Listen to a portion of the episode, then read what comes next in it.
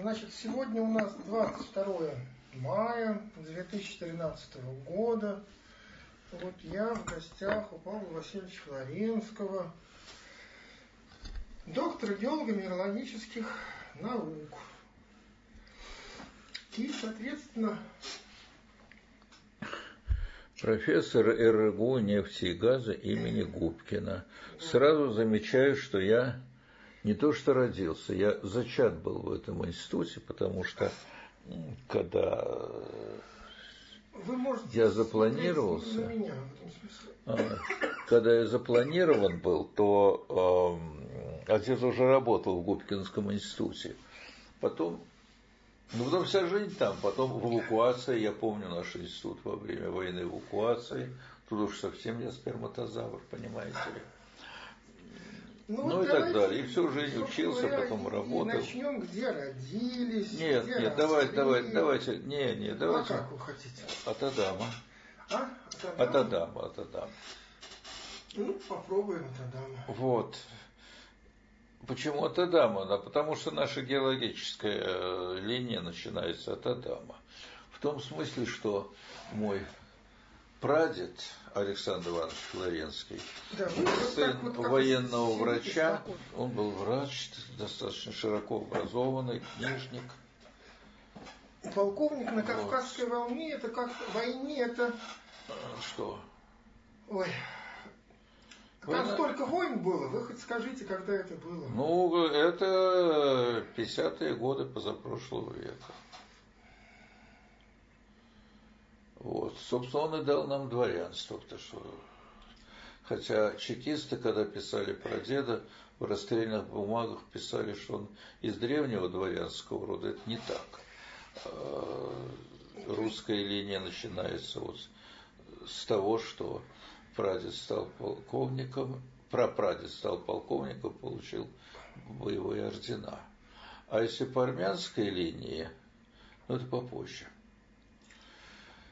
и вот. получил дворянство, да? Что? Получил дворянство. Да, но это автоматически считался дворянством. Но я искал в книгах дворянских, у нас нету.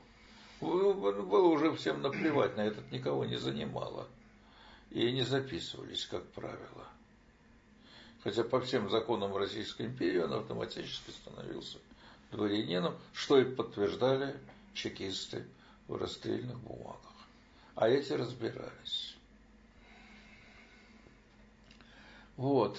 Его сын Александр Иванович, он учился сначала во Владикавказе, потом в Тифлисе. А, он, э, при нем жила его сестра, он, э, в общем, был, жил без, практически, мать его умерла при, рождении, при его рождении, так что он жил, в общем-то, один, формировал сам себя в громадной степени. Ну, здесь как-то у меня спросили, Павел Васильевич, как ваш э, дед Павел Александрович относился к Блаватской. На что я сказал, вы знаете, у Блаватских с флоренскими отношения не сложились личные. Дело в том, что муж сестры Блаватской Стефлиса, муж сестры Блаватской был директором гимназии. И очень жестокий был директор, противный, а на Кавказе было принято убивать учителей или их избивать. Это распространенная традиция. Вот. И старшеклассники постановили бить морду директору. А, и жребий выпал на моего прадеда. Даже мой прадед бил морду а, мужу сестры Блаватской. Поэтому у нас с антропософией как-то отношения личные не сложились. Вот, дальше он... Но посмотрите, какое время было. Общественность стал на его защиту. Это все происходило в Тифлисе, да? Это Тифлис, да, да, в Тифлис. Это 50-е, 60-е годы. Вот, встала на, э, на его защиту, и ему разрешили сдать экстерном экзамены. А после этого он поступил в железнодорожный институт императора Александра III в Санкт-Петербурге. А железнодорожники тогда были повыше нынешних космонавтов собственно, тогда э, железнодорожный бум в России был. Вот, он его кончил, вернулся на Кавказ и работал на Кавказе. Ну, а женское это... А он женился на армянки из э, к происхождению, которые восходит к великому Абову, это один из царей Абов. Абов? Да. А дальше уже очень просто, у армян это все наверняка построено. В общем, и прослежено до Адама. Вот. Ну, ну, это был уже обедневший род. Ее отец был тифлисским купцом, которого разорил его э, приказчик. А приказчиком был Монташев, который стал миллиардером нефтяным и заправил и нефти вместе с Нобелем на Кавказе. Скажу, стартовый капитал был украден у моего прапрадеда. Вот. И Александр Иванович был инженер в самом широком смысле этого слова и того уровня. В том числе он, э, он бурил скважины для строительства мостов, он э, строил, да, он, э, под конец жизни он был заместителем управляющего всеми дорогами за Кавказе. В общем, замминистра путей сообщения за Кавказья в генеральском чине умер, что подтвердило наше дворянство. У него Станислав был, еще какие-то ордена были. Вот. Это уже прадед. Это прадед, да, я говорю о прадеде, да, да Александра Ивановича. Э, ну, тут сложность в семье была, конечно, большая, потому что когда брак смешанный, да еще смешанный религиозно, это семья всегда сидит на бомбе. Ну, и каким поэтому... образом он религиозно смешан? Ну, она григорианка, армянка. Ну, это как-то сказывалось на чем-то. Ну, подождите, это всегда сказывается. Это всегда сказывается. В подсознании везде. Другие, иные – ну, в частности, э, прапрадед, отец Ольги Павловны, моей прабабушки, по сути дела, отказался от нее, как вышедшую замуж за русского. Нормально. Когда великий армянский царь Тигран Великий э, женился на э, дочери одного из царей, она была не армянкой. Он, в конце концов, всех троих рожденных ею сыновей умертвил в избежание неприятностей. То есть на Кавказе, вообще говоря, расправляться с сыновьями это принято. Вот. Э, потому что напряжение было, и, но оба они были, конечно, в этом плане великие люди, они бесконечно любили друг друга. Это семья удивительной гармонии. Э, вот. И может быть, даже и поэтому семья была арелигиозной. Э, что касается дружбы, то из родственников Александра Ивановича была только его дочь, которая жила, простите, сестра Юлия, которая жила у них в семье. И все время в их доме были, гостили, они гостили у сестер Ольги Павловны. все это Тифлис и окрестности. В частности, э, Александр Иванович. Ольга Павловна это прабабушка, жена да, Александра Ивановича. Да. В частности, э, один из э, Слушайте, не могу вспомнить. Один, одна из сестер Ольги Павловны была замужем за очень богатым армянином, и по его заказу дед обустраивал их имение около Генжета, угу. Кировабад. Вот, обустраивал и обнес его якобы декоративной стеной. То вот, когда началась очередная резня армян, то со всех э, деревень сбежались к нему за стены. И армяне, он их э, значит, оборонялись, спас. Вот. А, ну, у нас, в общем, в семье всегда был культ Кавказа. Дело в том, что именно Кавказа, я не скажу, что Армения. Потому что все кавказское было у нас любимо, почитаемо, уважаемо. Это в вашем детстве? И в моем детстве тоже. несомненно. То есть это вот все, что как бы как-то действительно в вашем детстве играло роль? Да.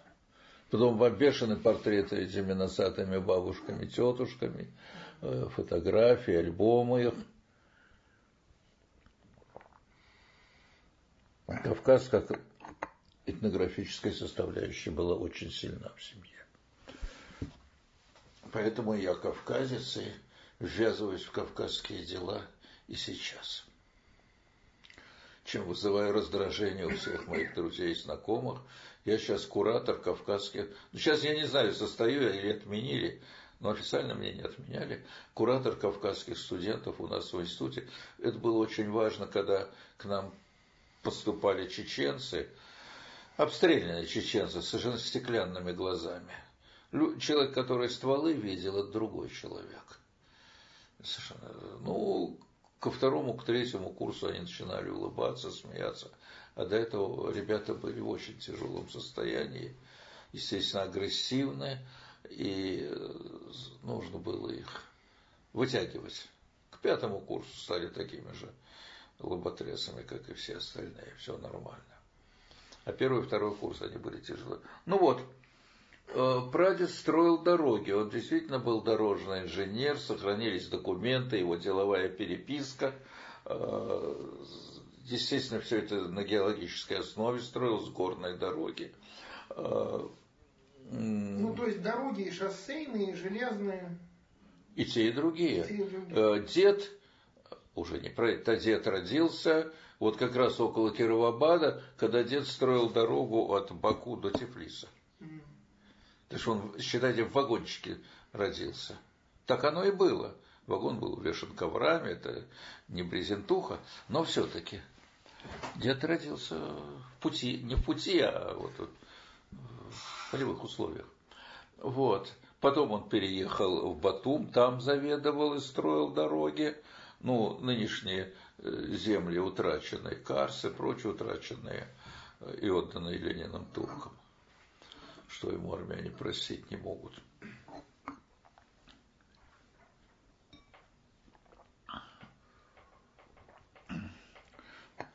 Вот.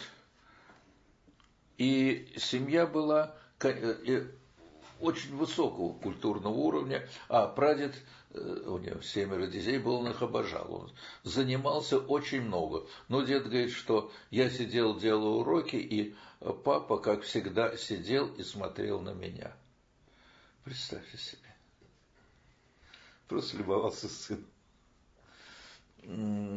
Выписывались иностранные журналы, Натюр французской выписывался. И жили в Тифлисе? Да, да. Тифлис был очень высокого культурного уровня город, высочайшего, поверьте мне. Учителя, педагоги, это фантастика какая. Это был действительно интернациональный город, но не грузинский. В классе у Флоренского были, на первом месте стояли русские армяне. Грузин было гораздо меньше. Но потом там поляки были, евреи. Но этих, ну, соответственно, пропорционально население, ну, то, тоже были. Из евреев там был э, тот, кто станет потом Каменевым министром, военным министром при Ленине. Он однокашник Флоренского. Да.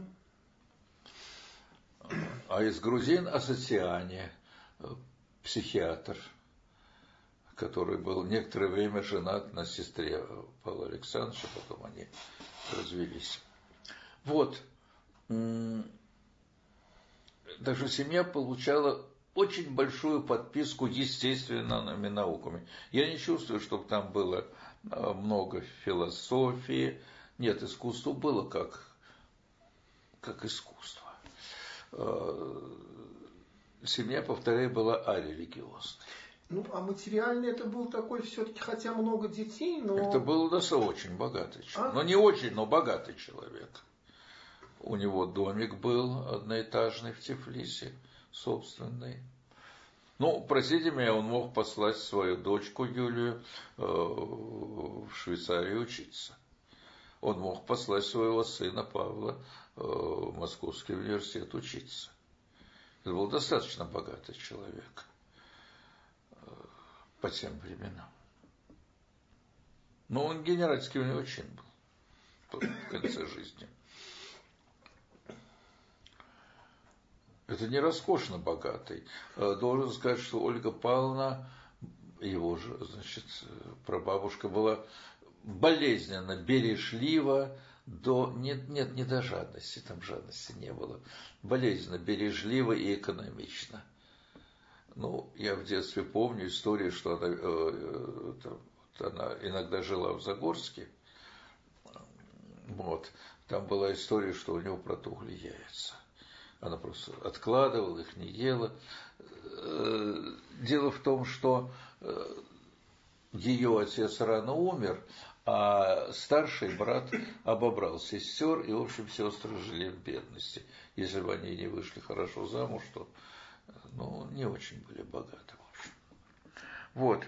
Э, и детей воспитывали в значительной, в значительной степени, как искусство, с глупости я сказал, в значительной степени особенно сыновей, естественными науками пытали. Дочки стали, э, одна стала врачом, остальные стали художницами.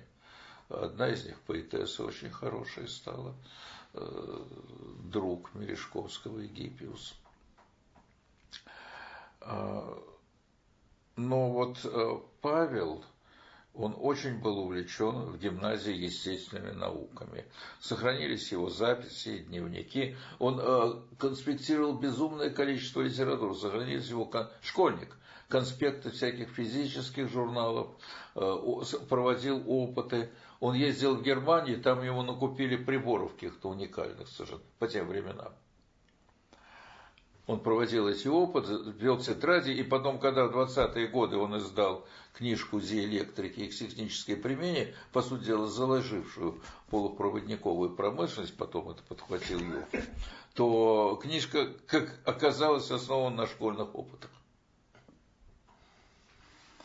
То, что потом в университете он этим не занимался. И в духовной академии тоже. Просто извлек свои школьные опыты. Вот. Они, их троица было друзей. Э, Ельчининов, э, Эрн и Флоренский. Там э, друзей по гимназии и по университету? Гимназия. Это гимназия. Нет, университет уже друг, другие дела. Но они, они сохранились. Они всю жизнь, ну, до революции они были вместе. Ну, во время революции Эрн умер, Ельчиненов уехал во Францию, а вот до этого они были вместе, очень плотно.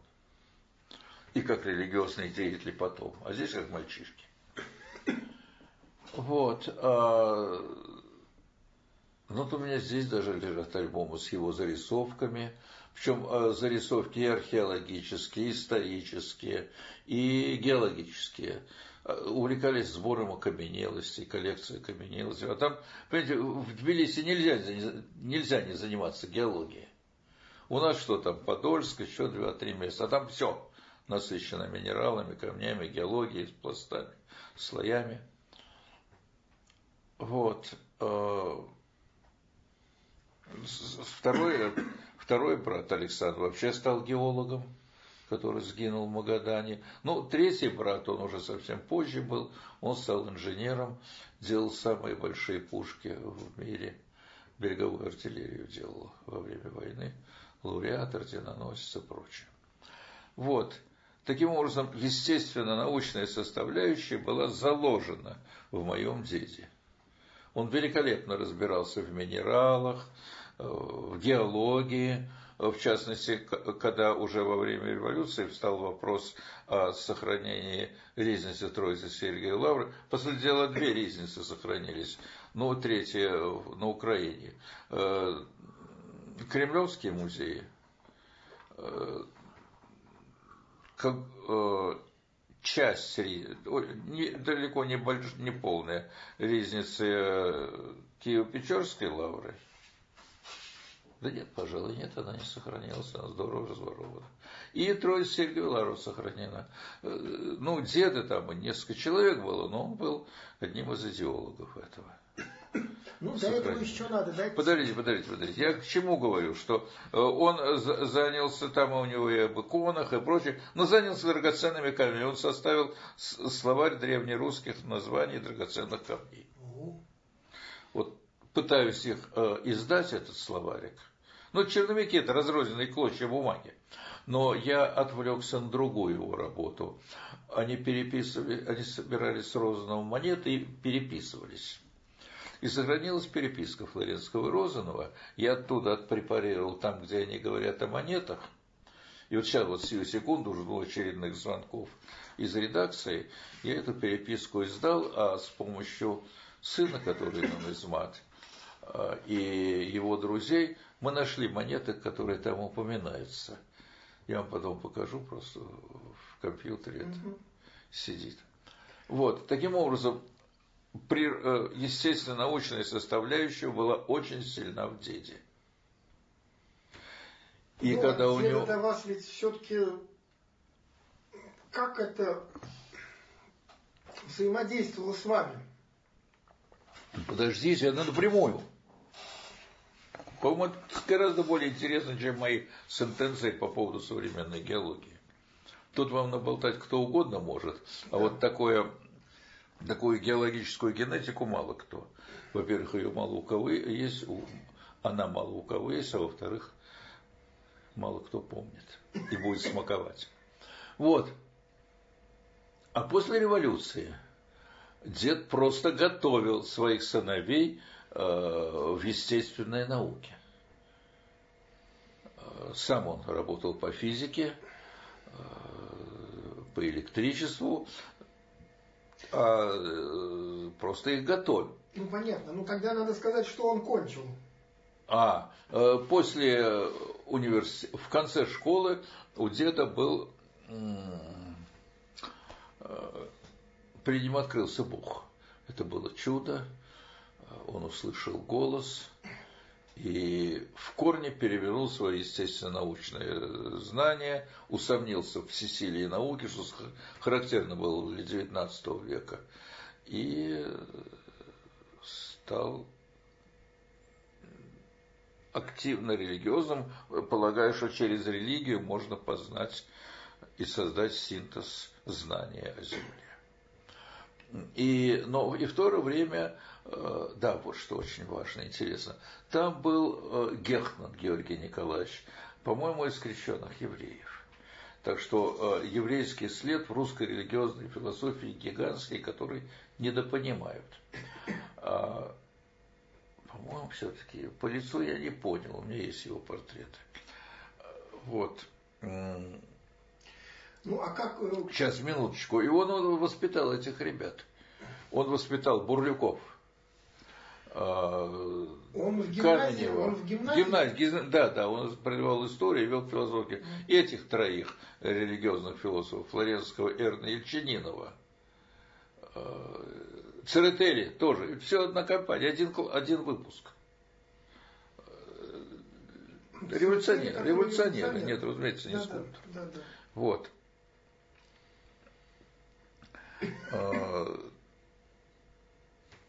Как сочеталось, он э, просто прервал, э, ну, не прервал, а перешел на другой, занял. Он поступил в университет. В университете он весьма успешно. Московский. Московский. Он поступал в Петербургский, там его не приняли, он по медали поступал. И он быстро перебежал в Московский, и тут удалось ему успеть попасть в университет. Он кончил первым или вторым курс. Какое отделение? Физико-математическое. Математика. Его на курс младший друг, будущий академик Лузин. Он учился у Бугаева, отца Андрея Белого, Лохтина. Вот это его учителя. С Лузиным они дружили, да? Да, несомненно. Очень дружили. Более того, дед на виду Лузина его венчал – это был ужасный брак у Лузина. Сломленный был человек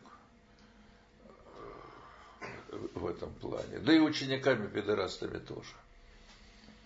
Ну, тяжелая очень судьба была. У него и самого был тяжелый характер, но постоянно нарывался на неприятности. По сути дела, Лузина спас Сталин. Не по сути, а так и было. Потому что э, наши великие и голубые математики Голмогоров, Александров травили его Ну, а тогда это только на, в основном на политике можно было. Кроме того, он принадлежал к Московской математической школе. В главе с Егоровым это были откровенно религиозные люди. Вот. И вот когда Крыжиновский понес Сталину на доклад э, документы на Лузина, после ряда статей в газетах этих голубых ребят, то э, вышел он, и через три дня вышла статья о замечательной математике Лузина в «Правде». То, что его Сталин загородил. Ладно, вы о Лузине спросили, я ответил. Они очень близкие были. Вот студенческие годы, двадцатые годы. А осталось что-то в бумагах или вот откуда это? Ну, переписка Москвы, Флоренского с Лузином а, опубликована. Понятно. Математики очень увлечены этой перепиской. Раздраконили всю. Потом Лузин несколько раз прохаживался по Флоренскому, ну, ну, мало ли кто чего говорит, но это отнюдь не было враждой. А может, ассоциировал с женой. Вот. И дед э, насаждал, ну, а здесь росли уже в 20-е годы, насаждал в семье естественно-научное настроение. Э, не математику, не физику, а естествознание. Он готовил из двух старших детей, сыновей геологов, старшую дочь готовил в ботанике, он очень любил ботанику и знал великолепно. А, ну, а младший э, сын и дочка, они маленькие были, когда арестовали тут. Ну, Ничего. а жили где просто? Что? А, сейчас, сейчас, сейчас, сейчас. По окончании университета да. А, он, а, несмотря на предложение остаться в профессуре, преподавателях, он а, снова поступил учиться в Московскую духовную академию.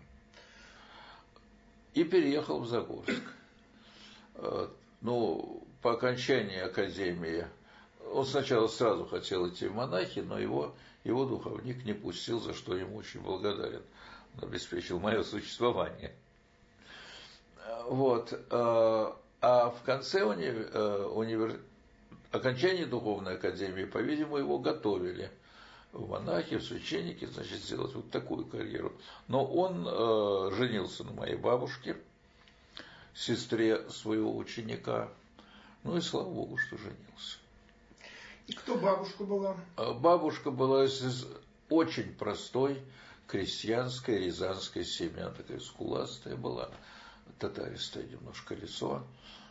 Замечательный был человек, это самый любимый человек в нашей семье.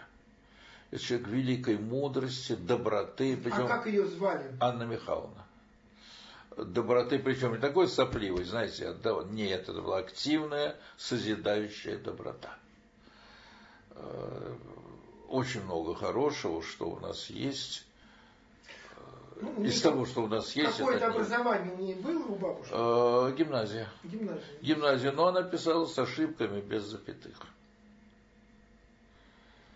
Он писал, и она спрашивает у него в концлагере, делаю ли я ошибки в письмах. Он говорит, да, делаешь и много. Э, пунктуацию ты не соблюдаешь. Мне так мило и дорого. И это все, что исходит от себя. Вот. Ну, в дом въехала ее мама, теща, с именем Надежда, это имя, не дай бог, в роли тещи или свекрухи, да и жены тоже, волевая, сильная, она, вообще говоря, держала дом, великолепно вела хозяйство, но и э, тяжело было деду в доме, по-моему. Потому что он с начала 20-х годов он работал и жил уже в Москве. А семья в Загорске? А семья в Загорске, да. Потом, в конце 20-х, по окончании школы, э, отец переехал к нему, но это было недолго, вскоре деда арестовали. Вот, таким образом, э, геология была заложена... А, в 24 году он Кирилла и э, Василия взял с собой в экспедицию. Он поехал от ВИ обследовать месторождение базальта в Закавказье. А что такое ВИ? а Всесоюзный экспериментальный электротехнический институт, где работал дед, он был замдиректора по научной работе под конец существования работы там. Более того, институт очень стоял за него. Как то он, его первый раз арестовали в 28 году, сейчас соображу, в 29-м. Плохо с головкой. Вот. И когда он вернулся, его тут же восстановили с повышением. Его Пешкова выхлопотала из ссылки. Когда э, отца, не приним, э, э, отца приняли в университет, а потом в комсомолке была статья, что поповские дети по блату учатся в университете. С фамилией? Да, да. Отец был травмированный человек совершенно. Вот. Э, ВИ, партячейка ВИ встала на защиту и написала протест, что не трогайте наших сотрудников, вы расстраиваете нашего Флоренского, а это мешает работе вы должны опубликовать опровержение. Опровержение не опубликовали, но отца восстановили. Но представляете, в комсомолке о том, что вот Поповская это самое, и вас надо гнать три шеи. Отец был очень ломан. Вот, значит, он, отец поступил э, в университет на геологическое отделение. Одним из учителей, а, на кафедру петрографии Лучинский был самый близкий mm-hmm. преподаватель. А, ну, вообще созвездие преподавателей, конечно. Я вам дарил книжку или нет свою? А Петрограф на всю жизнь. Да. Ну вот там это я расписал с документами. Вот. А, ну, можно да. назвать, чтобы прозвучало. Что? Ну, можно лучше сейчас назвать, чтобы А, эту книгу, да? которую я написал, Петрограф на всю жизнь, о в принципе, она начиналась с того, что о кружке Петрограф, который создал отец, одновременно со мной я праздную юбилей своей кружка вместе. В 36, в 30, ну, еще на год старше, раньше меня в 35-м создал его, а я родился в 36-м. Но я уже планировался в это время. Вот, петрографический кружок, он ездил со студией всю жизнь до ну, 44 года умер, ездил со студентами на экскурсии, возил их на военно-грузинскую дорогу. Эту традицию я подхватил, и весь Союз объездил я, кроме Дальнего Востока, со своими студентами. Ну, вот здесь надо как-то, мне кажется, чуть-чуть побольше и об отце, и о том, как ну, э, на вас это сказалось, вот его геология. Да, конечно, конечно, я к этому и клоню. Причем дед э, направлял отца э, к Вернадскому, когда отец ездил по экспедиционным делам. Дальше, собственно говоря, надо как-то э, больше об отце геологии и как все это вот, ну, таким вас, образом, геология вас, была заложена в детстве, на 4, 24 год, он 11 12-13 лет, он попал в экспедицию. Если человек попал в экспедицию, то выйти из нее ему очень трудно. Теперь об отце, по-моему, это важно. Э, отец, э, как студент на практике был на Таймыре, нет, он, о, нет, он э, где-то в Архангельской области был, там участвовал в отчете, потом он был в Забайкалье на другом курсе, вот две экспедиции больших его. И вот когда он ехал в Архангельскую область, он ехал через Ленинград, там он, дед, дед его направлял к Вернадскому. Он с ним разговаривал.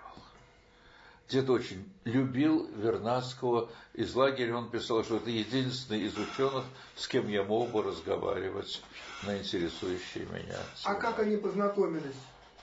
Я не знаю, как познакомились. Знаю, что только в 29 году уже после первого ареста, дед написал письмо к Вернадскому о том, что вот вы выделяете биосферу, а я полагаю, что на биосфере, это его формула, на биосфере следовало бы выделить область вещества, э, еще одну оболочку, сферу, касающуюся области вещества, проработанного духом. Да, какая-нибудь пневматосфера. Пневматосфера. Да, обратите внимание – священник Флоренский предлагает гораздо более материалистическую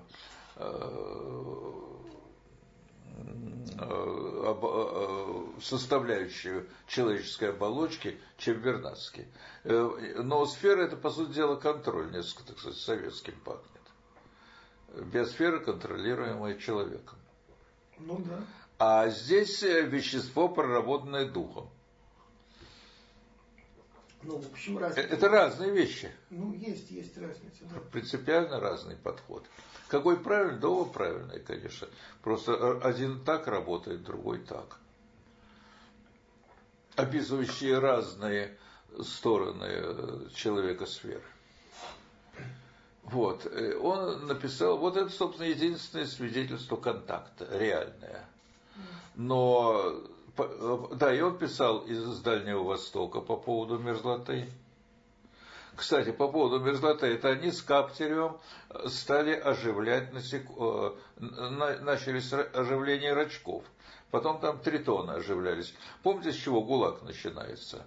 Что зэки нашли э, в вечной мерзлоте лягушка зубы, такой, типа тритона животное. Это не ящерица не тритон, а лягушка зуб, вот так он называется. Вот, и э, съели оказался съедобным. А дальше Солженицын комментирует, что просто голод такой был, что все что угодно готовы были съесть. Но другое, это э, развернуто было как открытие уже после э, того, как деда убрали в Соловки. Это конец 30-х годов. Это был грандиозный бум по замораживанию. Вот то, что сейчас хотят замораживать миллионеров, чтобы они в светлом будущем проснулись, это от них идет. Более того, термин «отморозок» – это от работ Флоренского и Каптерева. Да ну. Да, да, да, это оттуда, отморозок. Напрямую. То есть это доказывается. А, вечная мерзлота – это чистейшая геологическая работа, грунтоведение. Потому что не все равно, известняк цементирует породу или вода. Вот, значит, вернемся к отцу.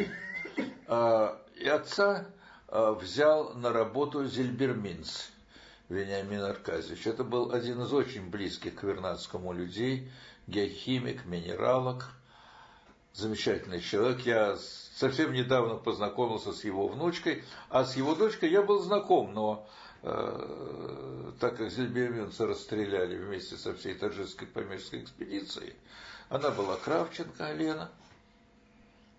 И, ну так, ну, знакомы, знакомы, мало ли с кем я знаком.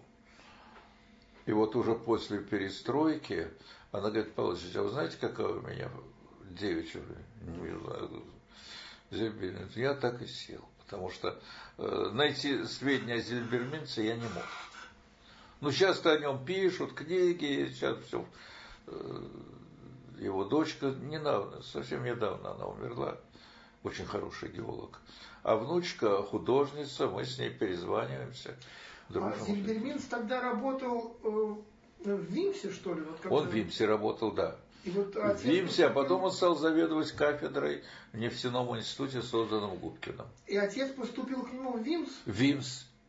Вимс, а потом он его перетащил в Губкинский институт уже преподавать. Вот. Э, а потом э, Зельберминс ушел, потому что он все-таки был, так по призванию, по-видимому, не был педагогом, он был исследователем. И его место занял Пустовалов, который в корне перестроил идеологию кафедры. Надо сказать, что тогда Это было непонятно. Вообще осадочной породой им никто не интересовался. В основном вся Петрография, э, Петрография именно, строилась на магматических ну, породах. Ну, как-то Минералогия. Швецова-то уж напрасно забыли. Так он позже. Швецов-то раньше. Как раньше? Э, он, э, когда был аспирантом... В каком году он был?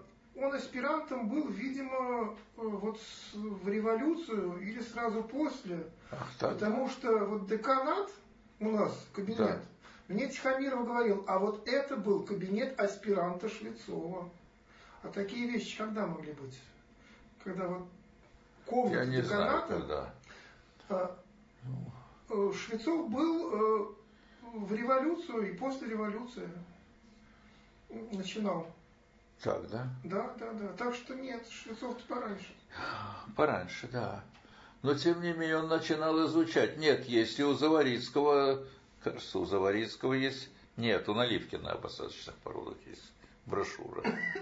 Нет, но Вернадский Нет, всех, поставил... Во всех учебниках было, и у Иностранцева есть, и у Мушкетова. Да разделы-то были. Но Пустовалов э, показал, что главное это порода, это для, по полезности осадочным. Больше 90% полезных ископаемых добывается из пород осадочных. Ну, понятно. В общем, давайте ближе к вашему отцу. И... Ну и вот началось это создание петрографии осадочных пород. Отец занимался в основном терригенными породами, да нет, и хемогенными тоже занимался. И целые разделы, написанные отцом, есть петрография осадочных пород Пустовалова со ссылками, но просто вставки из его работы. Вот, он нач- начал заниматься, э, вот, диссертация у него по перским терригенным породам, ну и Шибай, нефть. Башкирия, Мур, э, Му, Муром, Нижегородская область, вот эти районы. Вот. Потом, э, а дальше, дальше очень интересно, они, кафедра стала двигаться вглубь по мере того, как углублялись скважины, вместе со скважинами. Карбон, потом Девон. Первый прогноз на то, что Девон нефтегазоносный, это наша кафедра сказала. А вскоре Чепиков и, и Долинский Э, по их скважинам были получила Девонская нефть. А скажите, а как вы э, вот росли в семье геологов-то? Кто мама была и вообще Ну подождите, я сейчас гораздо более интересную хочу вещь Ну давайте, давайте. Дело в том, что дед, находясь в концлагере в Соловках, очень много писал отцу о геологии. Он просто настраивал его. И многие идеи деда, лагерные, разрабатывали отец Кирилл Павлович и я. В частности, он очень много писал о э, метаморфич, осадочно-метаморфическом происхождении гнейсов. И говорит, я тут спорю постоянно э, с геологом Ленинградской школы, который э, абсолютно отрицает это. И он описывает тоже, вот как он наблюдает, я, я их наблюдал, эти гнейсы те, которые он смотрел, их фотографировал в книжке по лагерю, лагере деда, именно эти валуны сфотографированы мной. Вот. И он писал о важности, во-первых, об осадочном происхождении гранитов и гнейсов всего этого, как это можешь не понимать. Причем очень широко это освещал. И, ну, очень накручивал отца. И когда была первая Боинская скважина в Москве пробурена – в районе Таганки бойня, птичий рынок бывший. Вот, то Керн попал к нам на кафедру, отец занялся им. И отец поставил изучение фундамента нефтегазоносных областей. Первые его отчеты из статьи наполовину состоят из того, что он доказывает, что это нужно и важно, что глубинное строение подстилка нужна чтобы до последнего на нем была эта печать оправдания роли фундамента. В последних даже статьях это есть. И вот э, у нас на кафедре э, заложено было изучение глубинного состава. Ну, структура-то, конечно, другие нефтегазоносных областей. И мы продолжаем эти работы. У нас керн, тысячи тысяч скважин, докембрийский керн. Или, если не керн, то, по крайней мере, шлифы э, русской платформы. Э, Волгоуральской области. Вот. Так что изучение э, фундамента нефтегазоносных областей заложено дедом из концлагеря. Это не парадокс, это так.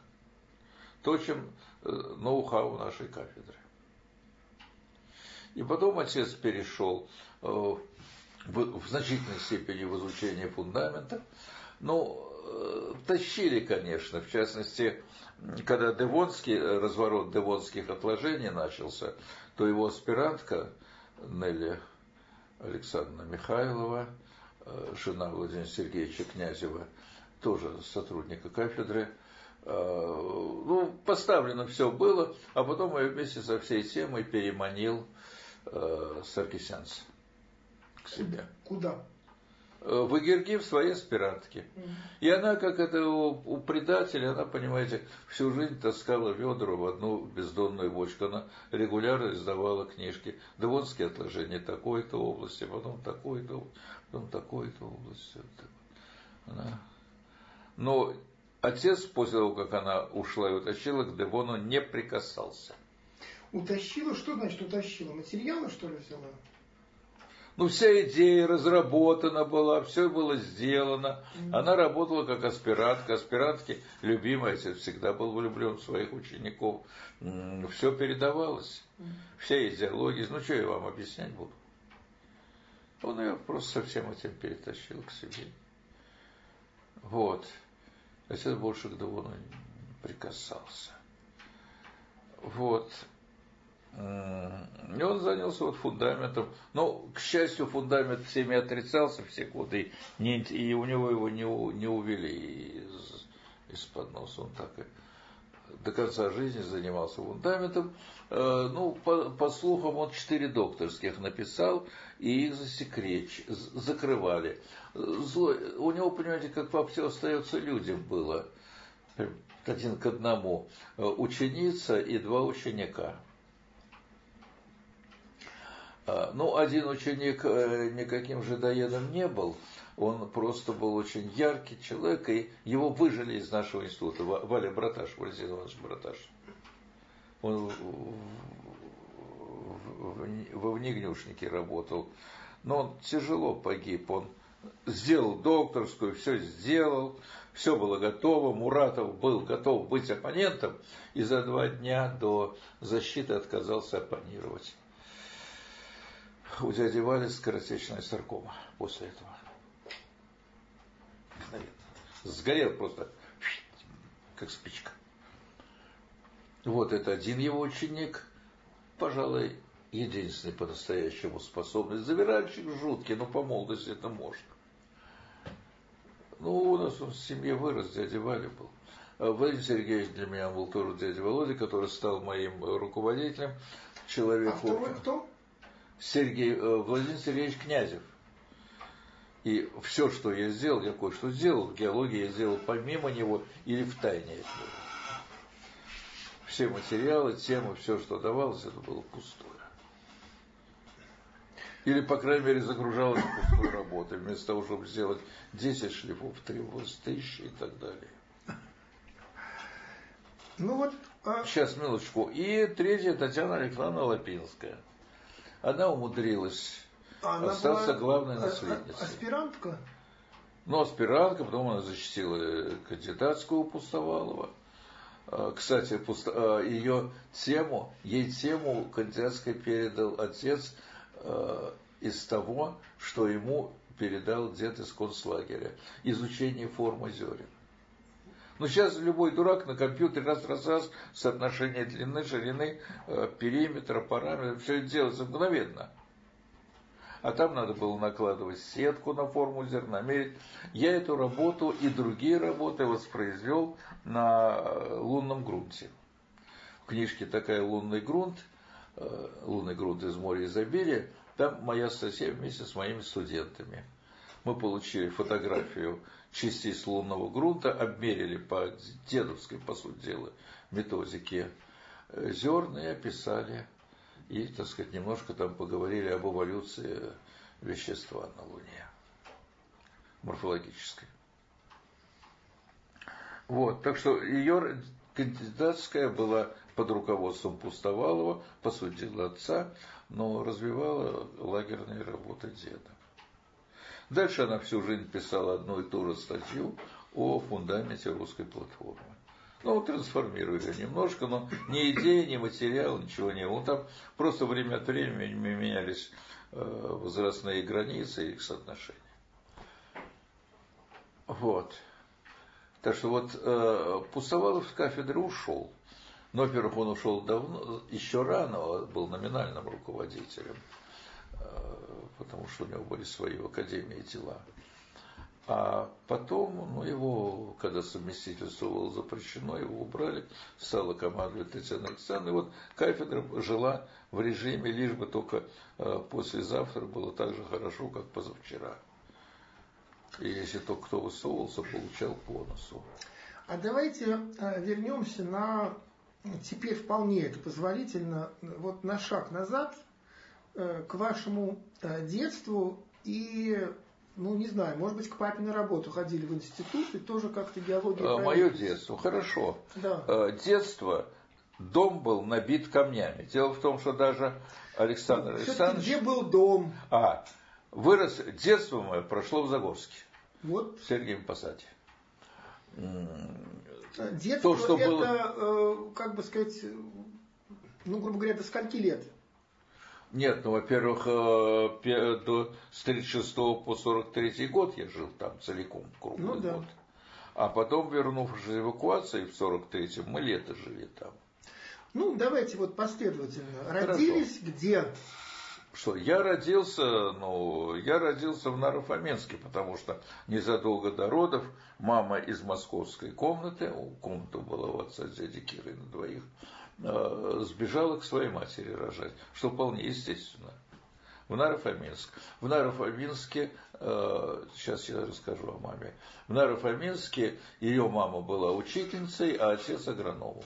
И они так время от времени меняли, особенно в 30-е годы, как только начинались посадки, дед э, бросал все и менял место работы. И не попал, хотя его в районный агрономический, причем Ему секретарь обкома сказал, Иванович, срочно уезжайте из нашего района.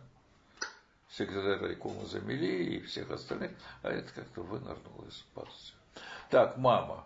Э, мама по отцу была Зарубина. Это очень старый дворянский род морских моряков. Вот бухта Зарубина – это брат моего прапрадеда. Это бухта где? Дальний Восток. Угу. Город Зарубина, туда, куда китайцы хотят проложить дорогу сокращая свой путь. Э, он на Паладиш ходил вместе с Гончаровым. Mm-hmm. У Гончарова есть лейтенант Z или Z там в разных изданиях разное. Так это вот э, мой прапрадед. Ну, брат моего прапрадеда. Понятно. Вот. Значит, дальше мой прадед – значит, его племянник этого моряка, Иван Иванович Зарубин, он женился на... Э, там была и у них и до этого немецкая кровь, на астраханской немке фон Бремзен. Так что мама была на четверть немка. Э, тут недавно э, на дворянском собрании делался доклад немецкие роды или роды, я запутался, значит, в России. Вот, э, в России, и в частности о Бремзенах делался доклад. Я подскочил так и так. Ну, мы мгновенно оказались родственниками с ней. Оказывается, у немцев, если у вас похожие фамилии, вы родственник. Там нету э, таких фамилий без рода. Ну, может быть, совсем уже новые новоделы, но это совсем недавно. Так что тут же Брымзенов докопано до 16 века, у меня родословные таблицы есть. Вот, мама из этого по матери, нет там звонка, по нет, матери из этого рода. Кончила гимназию? Нет, она уже не, она родилась в девятом году, так что она кончила советскую школу. Но потом ничего не кончила, считалось, что она э, училась пению, пела, но в консерваторию не поступила, ну и потом вышла замуж за папу. Так что в этом смысле у нее высшего образования нет. Вот. Э, Родились в Нарохаминске, а потом да, потом, в Загорске. Потом в Москву, и тут же отец перевез в Загорск, и мы там и жили. Ну и сколько вас там было и кто вокруг вас? Сейчас, ну, пожалуйста. Дело в том, что деда арестовали э, в 1933 году, в феврале. Семья осталась без средств. Тут семейная традиция, понимаете ли. А, прапрадед э, оставил своего старшего сына, и на нем его дочь, и они старший сын, э, ну, содержал свою сестру всегда. Это была любимая тетушка Павла Александровича, тетя Юлия, Юлия Ивановна. Э, прадед, когда болел и умирал, он в письмах даже есть, что ты обязан взять на себя семью. Дед вытянул семью, по сути дела. Э, было семеро детей и мать. Дед был старше, дед уже был преподавателем МДА, когда кончила э, учебу в Швейцарии Юлия Александровна. А остальные подрастали, он их перетягивал в Москву, в общем-то. Кроме одной, э, Елизаветы Александра, тетя Лиля, все переехали в Москву. И в том числе Ольга Павловна переехала в Москву. Вот. Так что дед выкармливал, вытягивал, содержал. Точно так же отец. Отец э, дал обед половину зарплаты отдавать бабушке.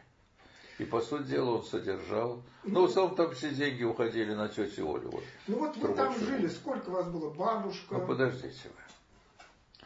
Так что так, а, отец кормил всех, поэтому хотели того или не хотели, он был любим и уважаем. Э, в Загорске жила э, бабушка в этом доме. Ну, сначала жили и все остальные дети. Э, Кирилл, Ольга, Михаил, Мария Тиносин. И мы. А когда отец въехал сначала со мной, потом другими, было четверо нас, Э, то нам была отдана лучшая комната. Мы были короли. Вообще я не помню, чтобы что-нибудь не запрещалось. Вообще, мы были, наверное, тиранами всего дома, если не доброта бабушки, которая создала обстановку абсолютной доброты. Вот. Потом Кирилл Павлович женился, но жена была весьма неугодна, э, Зинаида Самойловна, семье, и он построил себе домик в Щербинке. И там же он отделился. Угу. Естественно, содержать семью он не мог, сам еле держался. Он не успел кончить институт, началась война, и он... Э, ну, о нем вообще стоит очень много говорить, если будет настроение. Вот.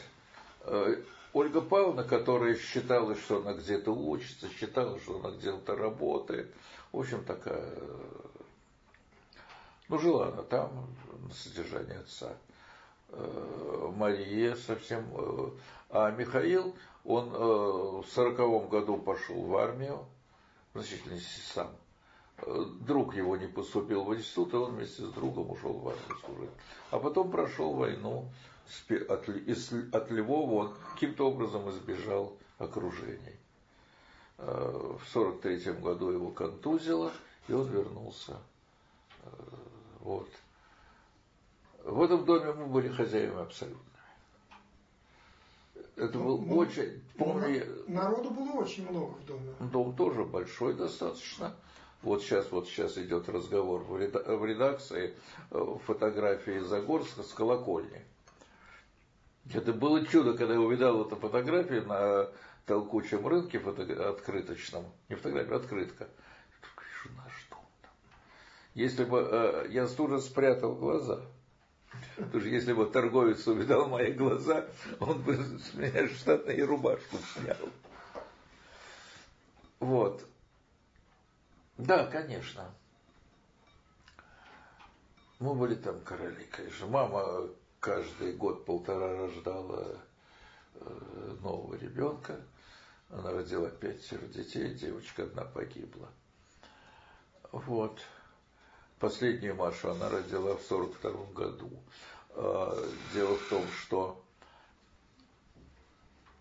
когда начался всеобщий драп из Москвы, то наш институт, губкинские студенты э, вместе с парторганизацией, не парторганизация, а секретарем парторганизации, несколькими преподавателями выходили пешком шли до Владимира пешком. Ну, эти ведь годы предвоенные там в Загорске были ну вот судя по дневникам Пришвина, довольно такие голодные. Или как? Ну, понимаете, я маленький был, маленькому все отдается. Неужели вы думаете, я голодал? Во время войны тоже я не голодал. Нет, но я помню э, лепешки, которые мама жарила на стеариновой свечке. Это было больше интересно, чем вкусно. Понятно. С одного конца на горе, с другого на это самое, на сковородку. Нас это ну, дети еще не касалось, да, вы да, поймите. Да, да. Для меня это, как и для всякого ребенка, райские годы были. Мы были окружены, конечно, любовью, и главной любовью нашей бабушки. Потом, когда появились у тети Оли дети, она блокировала бабушку, и бабушка только тихонько по секрету от нее нас любила и ласкала, так это было запрещено. Трубачевы были обязательным предметом любви. А когда война началась? Ну, когда война? Я помню это. Эту сцену тетя Оля приезжает из Москвы, мы за столом все, не едим, но вот так, в общем, за столом, и она говорит, мама, оказывается, началась война. А, Господи, сказала бабушка. Вот я помню это сцену. И куда вы? А мы никуда, у мамы на, на месяце была. Она родила Машу, младшую дочь, в марте 42-го. И вот те дни, когда к Загорску должны были подойти гитлеровцы, чудом их остановили между Дмитров, на Клинско-Дмитровской городе, они поехали по льду, по, еще партизаны полили дорогу, и они, э, техника поехала, и внизу куча мала получилось. А тут еще добавили стрельбой и остановили тот рейд на Загорск.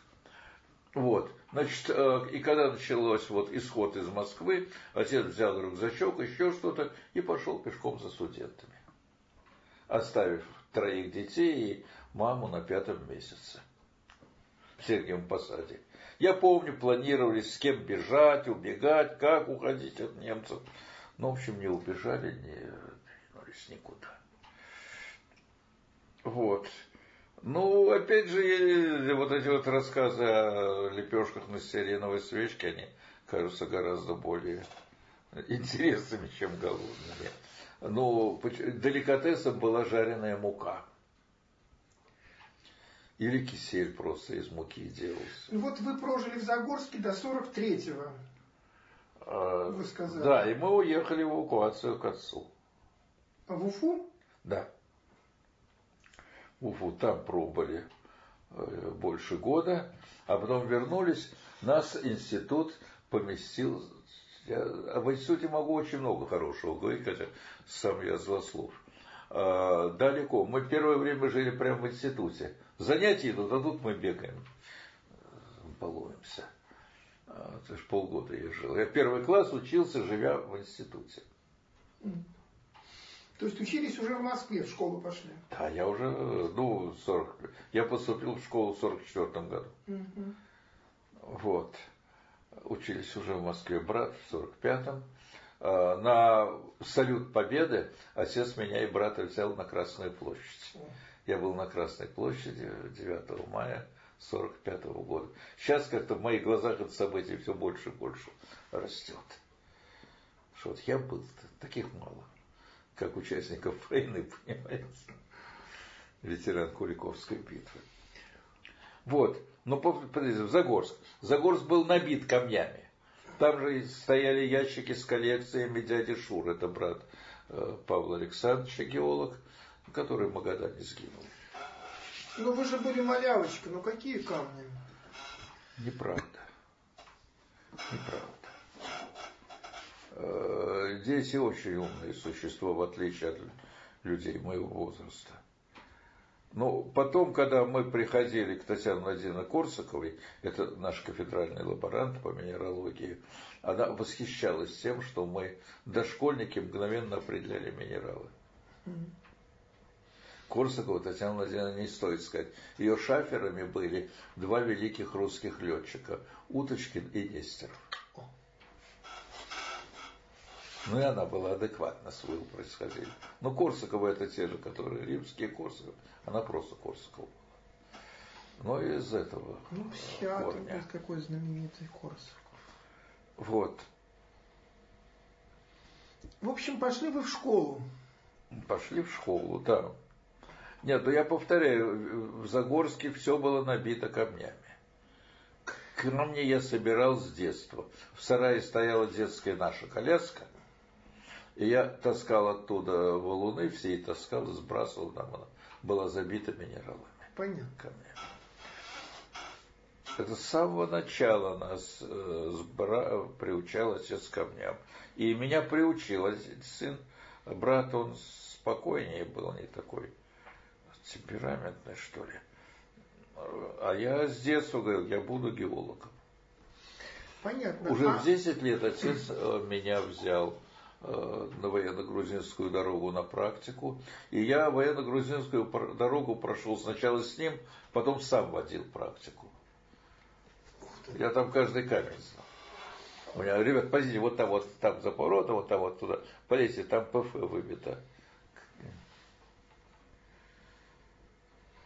А в школе как сложилось? Со школой? Школу я не любил.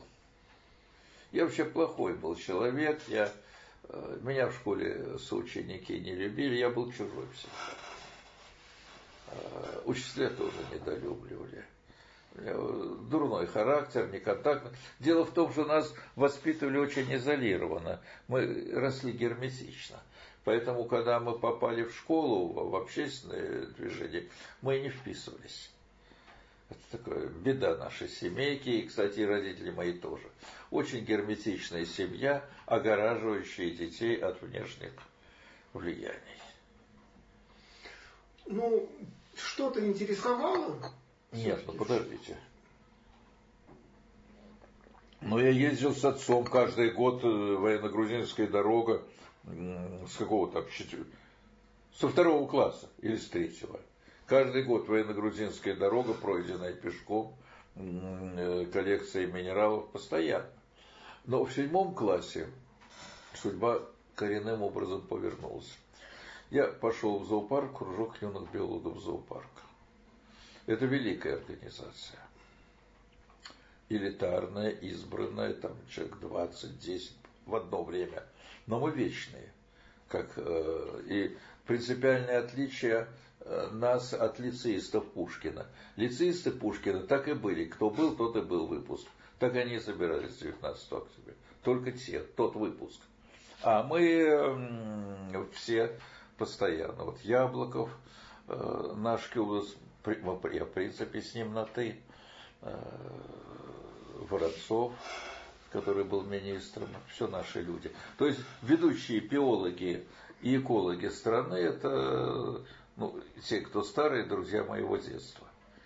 И мы регулярно 1 мая ездим в Умутище, там закопан громадный брезентовый тент, э, делается костер. Вот сейчас на 1 мая, в это 1 мая, человек 50 там было. Уже деды с внуками – там внуки, собаки, тут костер, э, жарево, еда. Вот. Э, так мы держимся вместе, в общем-то. Ну, то есть в школе основные интересы были за пределами школы? Начиная с седьмого класса, да.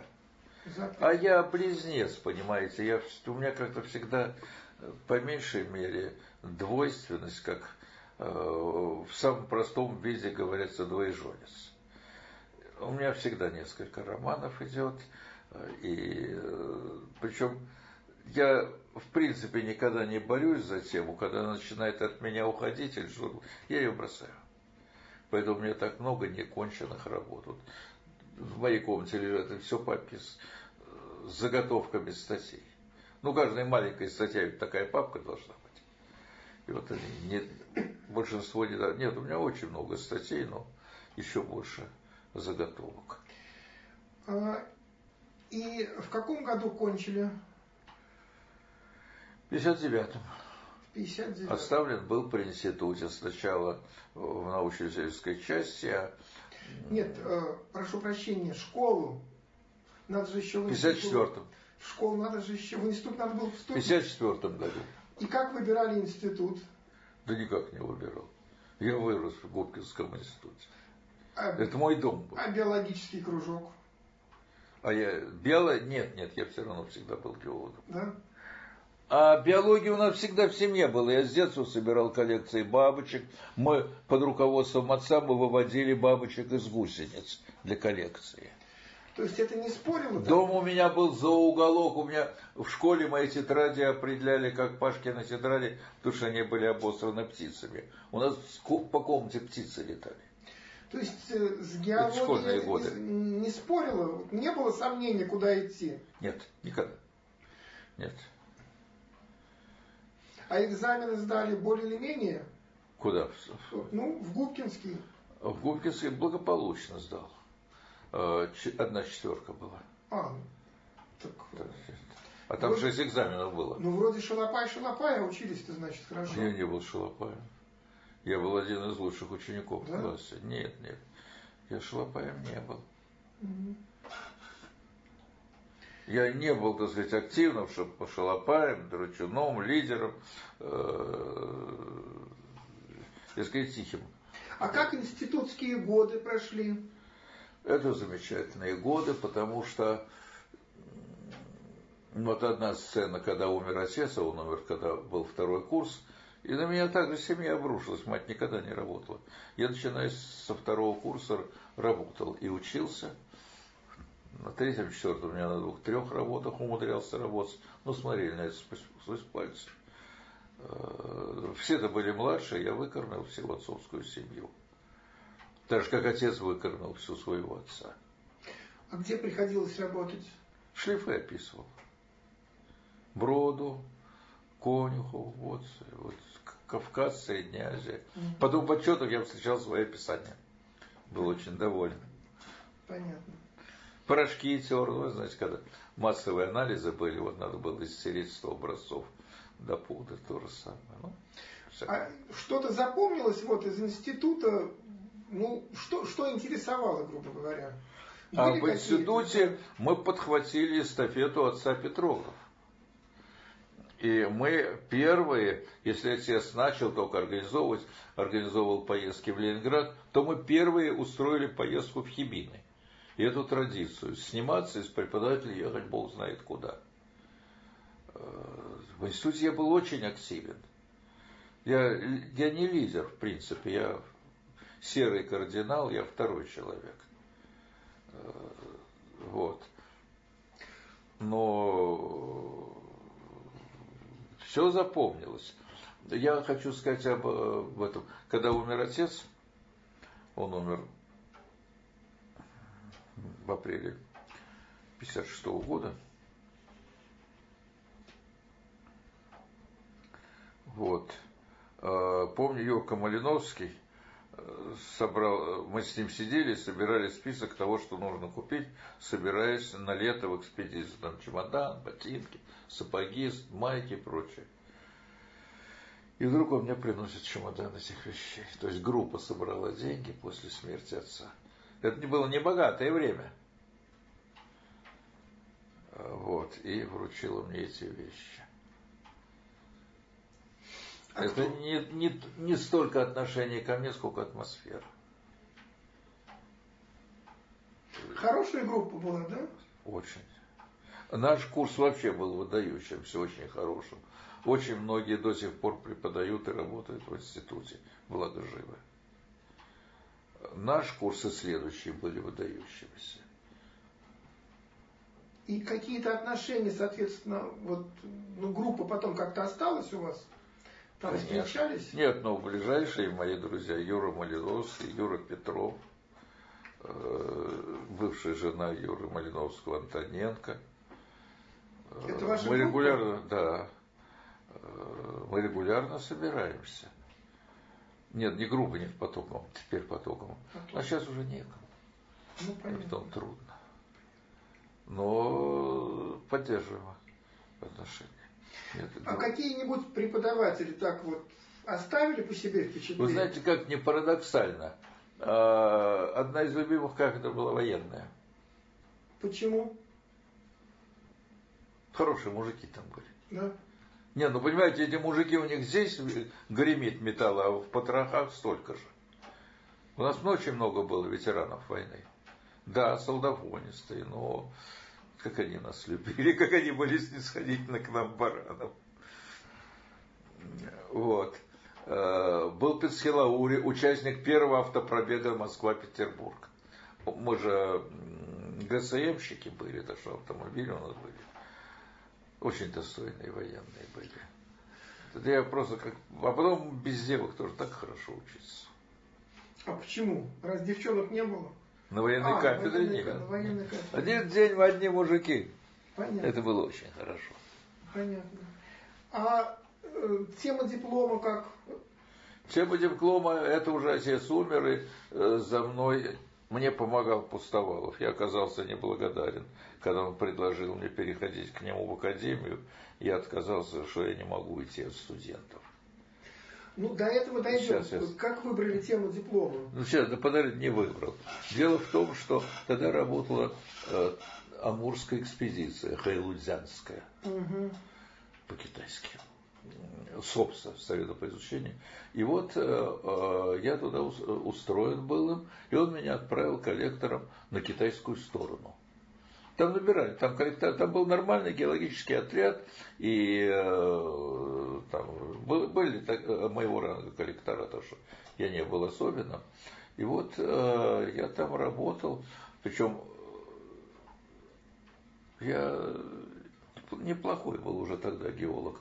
Одним словом, мне доверили, я э, э два лета один работал с китайцами, один китаец, я один отряд, то 20 китайцев. Ну, у нас мало было, а территория гигантская, были все советские специалисты. Я был Сяо Цяньзя. Цяньзя это э, специалист, а Сяо маленький, младший. Вот, и я был один, и я самостоятельно вел съемку. Я был первым геологом, кто картировал самый северный район Китая. Вот тот, который по Муру внедряется к нам. Угу. Я работал на абсолютно белом пятне геологическом. То есть вели съемку вот настоящую? Ну, она не была кондиционная, а там надо было снять. Э, у меня диплом по шести статичным листам.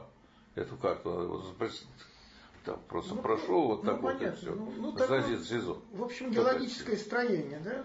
Района. Да, да, да, да. Вот. Золотое месторождение нашел одно. Вот, я был один, у меня был переводчик, охранник, личный. Но на весь отряд были повара, э, радисты, ну, гигантская, понимаете, группа 20 человек на лошадях, верхом, Ну, вы были геолог один или китайцы тоже были геологи? А, и китаец геолог был со мной, да. Китайцы. Два геолога были. Понятно. Вот. Э, я три сезона там работал. Второй сезон лег в основу моего дипломного проекта. По нему я написал статейку маленькую об эпигенетических. Тогда покойный Абрам Ольгович Капелевич втянул нас всех в эпигенез, как всегда начал его Пустовалов. А, вот, а, и мы все были увлечены эпигенезом, вторичными изменениями. И вот у меня статья, так сказать, двояко выпуклом эпигенезе юрских отложений Преамурья, что это и не платформенное отложение, и э, не геосинклинальное. Ну да, это все это, это абсурдные, э, доведенные до абсурда Шаскива компании идея деления всего на платформенное и геосинклинальное была очень сильна и казалась истинной. Сейчас это как дурная болезнь забыта. Все эти структурные тектонические карты. Да ну. Конечно. К этому вернемся. Вот а, меня очень, конечно, интересует фигура Пустовалова. Пустовалов. А, отец, сказал, когда а, при отце сказали об одном очень хорошем геологе, что он талантливый человек, отец зашипел и сказал, знаете, он способный, но талантливого геолога я знал только одного, Пустовалова. Нет, ну он знал, конечно, многие другие, ну, понятно, но понятно. Пустовалова. Пустовалов был, несомненно, Вы же, наверное, с ним еще мальчиком познакомились. Да, да. Но он меня не, нас не замечал, он был очень такой герметичен. Ну, а потом в институте Нет, с Пустоваловым вообще... меня связывает больше. Опять же, Тесенберг, э, один из детьев моей мамы, значит, мой дедушка, преподавал в Ельце химию всю жизнь. Учителем был. Но кабинет он химический принимал от Пустовалова еще в те 20-е годы. Пустовалов э, заведовал кабинетом и вел химию в Елецкой школе. Так что вот так тесен мир. Пустовалов был в соответствии с теми временами скандалист, спорщик, диалектик. Э, Смирнов такой был замечательный, Николай Николаевич, он был оппонентом отца на защите. Он в Менделеевском институте преподавал геологические дисциплины. Он говорил проклятый ГПУшник. Пустовалов в университете, когда учился, устраивал чистки. Тяжелый был человек. Но вот э, то, как он развернул осадочные породы, поставил их на то место, которое им всех занимает, это, несомненно, его заслуга. Несомненно. Дифференциацию, как термин, как направление, как он создал. Позже умудрились Страхов с ним вот так вот на эту тему. Так позже умудрились Страхову это приписать, то, что Страхов отрицал. Потом согласился. Отец говорил, что вот как интересно, Пустовалов пишет статью, Страхов устраивает дискуссию против нее, а потом пишет большой том на эту тему. Но все это уже сделано, он только ее повторяет. Вот. А, действительно очень яркий человек. И зачинателем многих. И понимаете, как э, многие начинатели, они исчерпывают проблему. Вот вы знаете учение о биосфере. Вернадский его открыл и закрыл. Делать-то больше нифига. Биосфера из области науки перешла в область аксиомы и работы. Все сделано. Таблица умножения сделана, и все. Закон Архимеда сделан, и все по нему плавают. Вот так же и Пустовалов создал учение об осадочных породах в громадной степени, закрыв его своим учебником петрографии осадочных пород. Дальше он добирал, он эпигенез добрал, диагенез в меньшей степени. Диагенез разработан уже в осадочных породах. Вот. Он был великолепный организатор. Но, повторяю, человек тяжелый. И вот знаменитая дискуссия. Сделайте кипяток, а? Да, а то я буду ходить. Угу. Знаменитая дискуссия пустотраки. Это словечко, которое пустил Швецов. Дискуссия об осадочных... Нет, нажмите, вот, вот, нет, вот сюда вниз, да. Да, да, все. Ну, он сейчас закипит, да, подождите. Хорошо. Да нет, ну не сию секунду. Ну, закипит, да. Закипит, встанет сейчас. Угу. Вот дискуссия была в значительной степени на полупустом месте.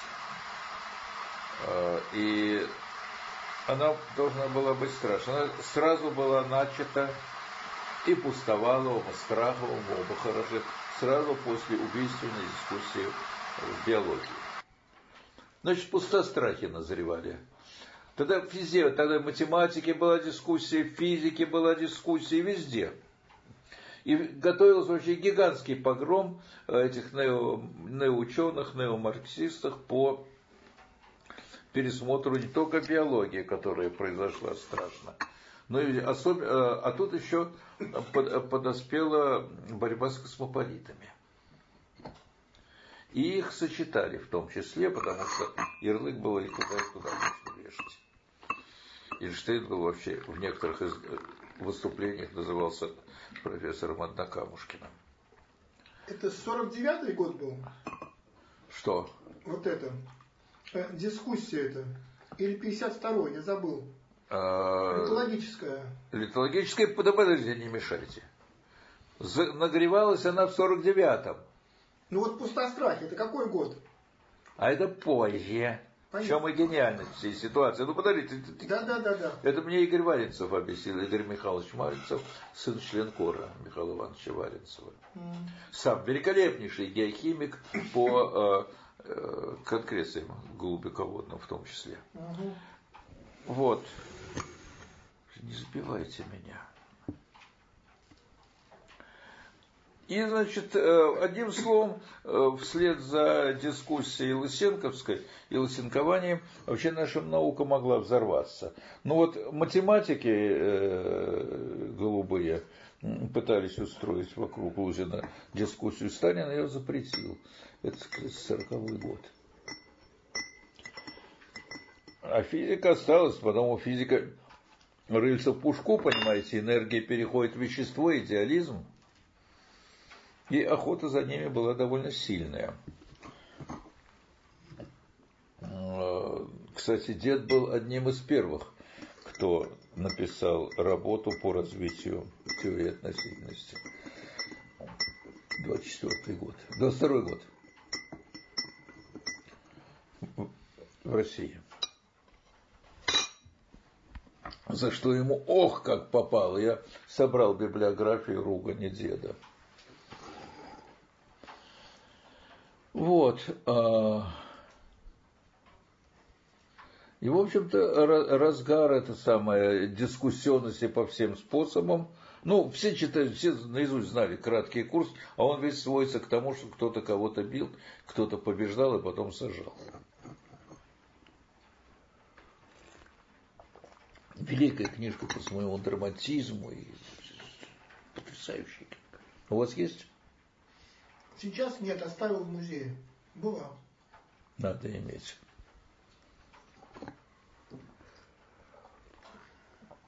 Вот.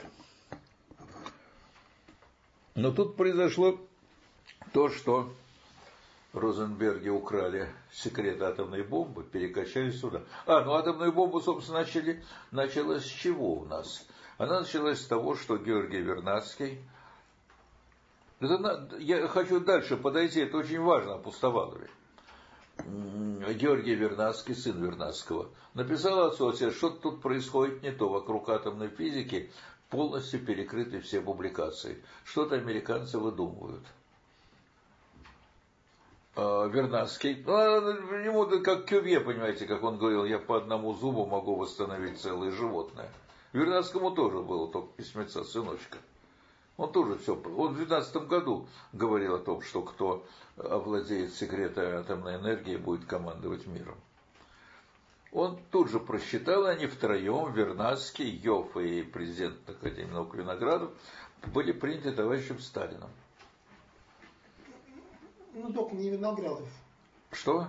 Ну, не Виноградов, я говорил. Комаров, я сказал. Комаров, да. А я сказал Виноградов? Да, да. А говорил, а говорил, конечно. А ну, я сказал президент. Ну, Комаров, да. Конечно, на Комаров. Вот. И сказали, что что-то творится. А, Иосиф Виссарионович что-то понял и по своим каналам дал задание собрать сведения. Вот эти великие Розенберги, вечная им память, которые передали нам все секреты атомной бомбы. Это было поручено Курчатову и Лаврентию Павловичу Берия – которого атомщики очень чтут. Организатор он был, конечно, гениальный. Не только концлагерь. А, кстати, концлагеря он не организовал, он продолжал начатую уже традицию. Вот. И э, в Сарове делали точную копию американской атомной бомбы. И когда наши начинали умничать, говорить, давайте вот так вот, вот сделаем вид не справа, нет, говорит, он выдавал, Курчатов выдался за гениального, и гениально все американские секреты. Атомщики рассказывали. Выдавал. Так вот, в 1949 году, в разгар борьбы с космополитами и дискуссий, э, наши рванули атомную бомбу. И надо сказать, что там очень много космополитов было. Поэтому они взрывом атомной бомбы в значительной степени прекратили эту травлю атомная бомба показала, что ученые не только лаются, как лысетка в арку кукурузы, но и полезны для обороны. Значит, бомба рванула в 49 году. По инерции, конечно, у всех чешется, у пустовала против. Но тут геологи, мудрые старики, сказали, ребят, не надо, не надо с бухта-барахта, мы должны все обсудить, все решить.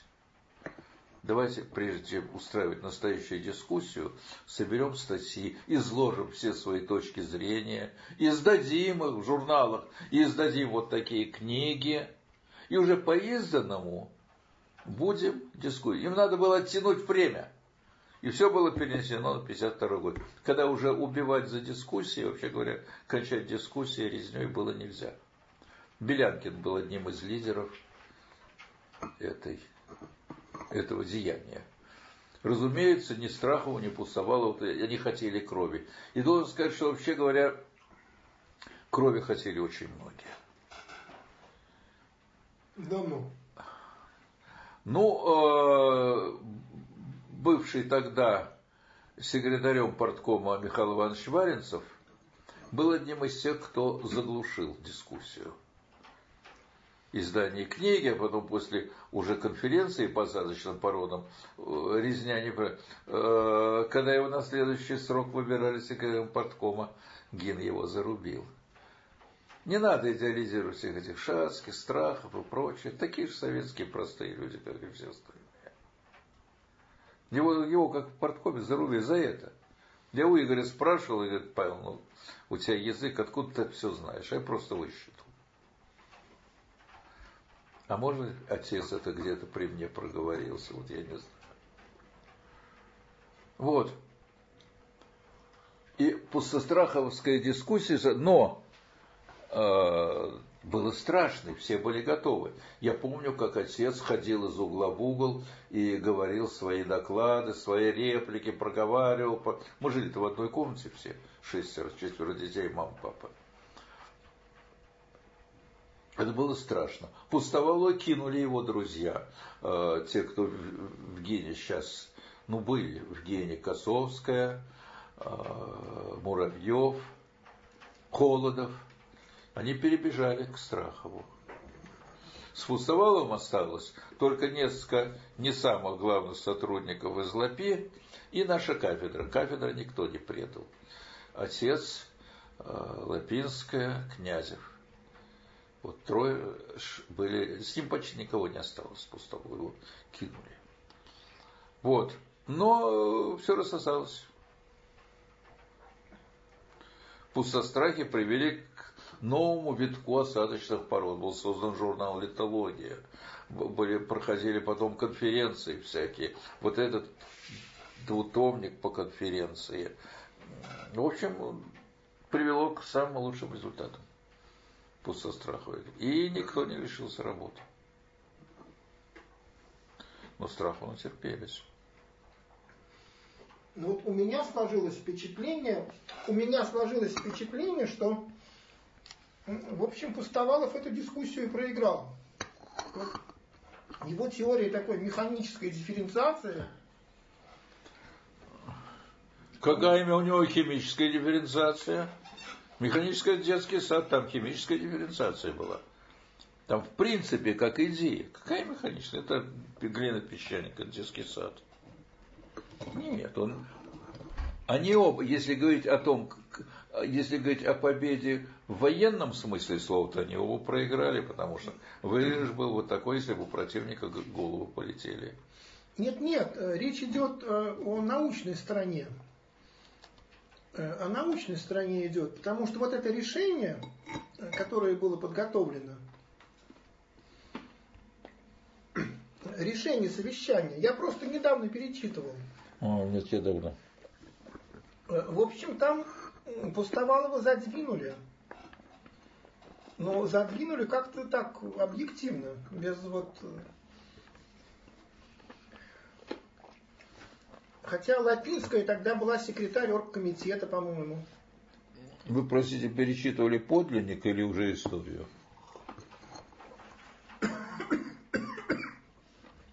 Я перечитывал э, историю, а вот э, решение да историю написал Холодов,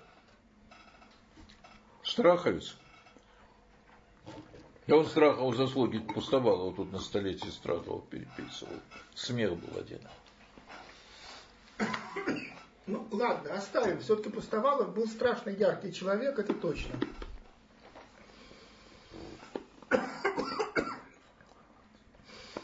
А вот как заведующий кафедрой... Его периодичности, цикличности. Вот как заведующий кафедрой, вы что-нибудь о нем можете сказать? Вот как он? Mm. Ну вот в этом качестве. Он был небожитель на кафедре. Кафедру вел отец. Да. Кафедра была целиком на С, он только спускался с неба, читал лекции, лекции он читал прекрасно. Но совершенно аномально. Мы ненавидели его. Минералогию он читал, он читал полсеместра кварц. На примере кварца он тебе рассказывал историю геологии, и всякие методы, чего он только не рассказывал. Потом где-то в начале э, ноября приходил Данчев и толдычил нам эту минералогию. А экзамены не приходилось ему сдавать? Я не помню. Mm-hmm. По-моему, нет. Не помню. Наверное, запомнил. А отношение у студентов к нему какое было? Если он его фактически не бывал на кафедре, вот вы говорите. Какое студентам дело? Прочитал лекции, что Вокруг него крутилась Татьяна Владимировна, которая создавала. Значит, там он маленький ведь, почти карлик был. Он шел, опираясь на указку, которая была больше его. Он, наверное, вот такой мне был. Вот, впереди шла Татьяна Владимировна, а она умела идти. И все так расступались, и они проходили к лекции. Лекции сопровождала всегда, лежали громадные образцы роскошнейшей красоты. Вот. Плакаты, я не помню его, по-моему, он не любил плакаты. И он говорил, немножко рисовал. А, нет, рисовал, как он рисовал прекрасно. Рисовал. Я как-то спросил у князя, Владимир Алексеевич, а вот посмотрите, вы все рисуете на доске, зачем? Ну, проще плакаты. Павел говорит, я же занимаюсь не рассказом, а обучением. Если я вывешу плакат, студенты посмотрят и забудут. А когда я вырисовываю все эти штучки, они срисовывают и запоминают. Поэтому я очень сейчас до сих пор не люблю презентации. Сейчас вот Постников и молодые ребята очень любят презентации – включают картинки на экраны, а я э, рисую. Интересная очень деталь такая.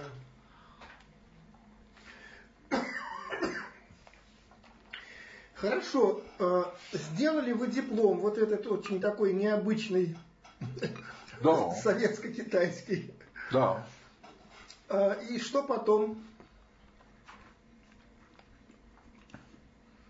А потом э, меня оставили на кафедре. То есть вы хорошо курса. учились? Я вторым кончил. Первый был Олег Супруненко, который сейчас один из главных морских геологов в Ленинграде, в Петербурге. Второй был я. У меня по политэкономии была четверка. Потом мы стали друзьями с Василием Васильевичем. Сейчас его уже нет, наверное. Василий не Васильевич это кто? Слесарев. Это тот, кто политэконом? Политэконом, да. Понятно. У него на руке был вытатуирован якорь. Мы так подсмеивались всегда над ним. Хороший был преподаватель, очень Оставили на, на кафедре, да? Да. Еще кто из преподавателей? Вы знаете, э, они разные, а при можно потрепаться, если хотите. Ну, а, оставили на кафедре а, не в аспирантуре? Нет, нет, просто работать. Просто работать? Да. То есть, а, фактически вы начали уже со студентами вести занятия? Нет, я в 30 лет меня пустили. А? Меня в 30 лет допустили. А чем вы занимались? ну, на кафедре работать и не иметь... Нет, на научно-исследовательской части на кафедре. Да? Громадный был штат научно-исследовательский на кафедре А-а-а. в институте. Понятно. И чем вы начали заниматься? Мне поручили перматриасовое отложение туранской плиты. Тема ничтожная. Потому что их очень мало. Я не очень однородно. Красноцветы и все тут. Я на четверку, считаю, диссертацию сделал. Ну вот это мания Князева заменять идеологию, а я ему очень верил. Делать не 10 шлифов, а 100, не 100, а 1000. И вот у меня коробки этих красноцветов в странах, совершенно одинаковых, совершенно бессмысленных. Я все их описывал, я все выполнял. Потом была работа, я сделал по плотностям, тогда только-только начали плотности изучать. Тоже тысяча замеров плотностей я сделал. Я возил в поле денситометр и сел там в трусиках палатки мерил. Но и тогда еще только-только начала внедряться математика в геологию. Я на счетах и на арифмометре считал средний, средний квадратизм. Все было экзотикой тогда. А сейчас засовывают в компьютер, и мне студенты через минуту дают результаты. И долго вы этим занимались, этими красноцветами вашими?